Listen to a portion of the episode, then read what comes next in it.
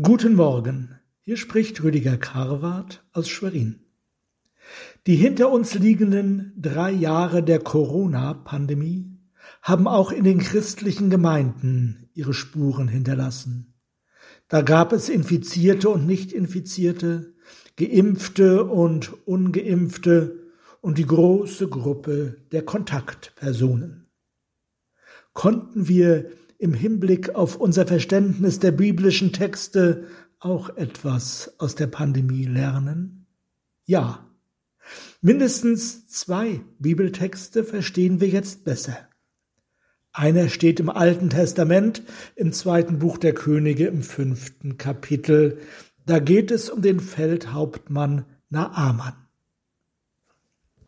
Der reiche Naaman steht auf dem Gipfel seiner Karriere angelangt, plötzlich vor dem Abgrund. Er hat Aussatz. Er ist lebendig zum Tode verurteilt in einem doppelten Sinn. Er muss bei lebendigem Leib seiner eigenen Verwesung zusehen, lebendig das Schicksal des Todes an sich erfahren.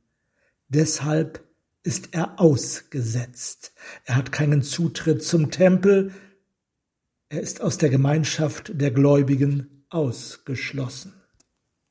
In diesem grausamen Augenblick des Absturzes ins Nichts geht Naaman selbst dem Strohhalm eines Gerüchtes nach, das er von einem Dienstmädchen erfährt, in Israel sei ein Gottesmann, der heilen könne.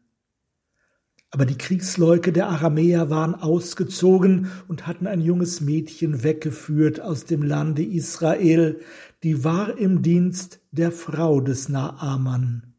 Die sprach zu ihrer Herrin, ach, dass mein Herr wäre bei dem Propheten in Samaria, der könnte ihn von seinem Aussatz heilen.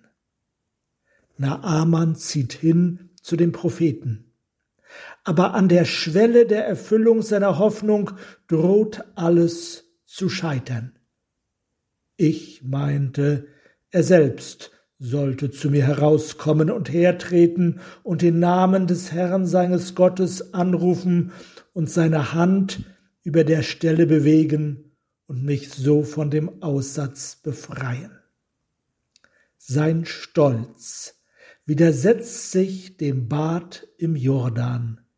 Erst die Diener müssen Naaman daran erinnern, dass er, mit dem Tode konfrontiert, nicht mehr in einer Lage ist, in der man auf seine Stellung, seine Rolle pochen kann.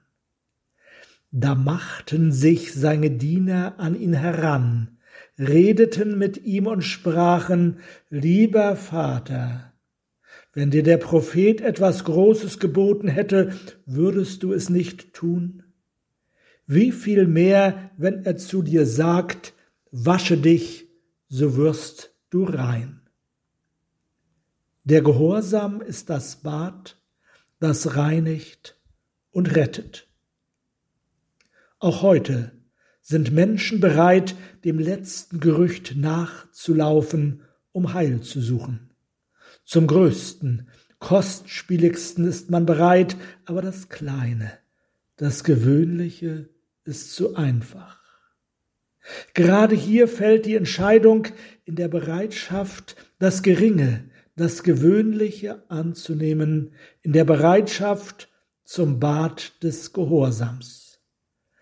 Da stieg er ab und tauchte unter im Jordan siebenmal, wie der Mann Gottes geboten hatte, und sein Fleisch wurde wieder heil, wie das Fleisch eines jungen Knaben, und er wurde rein.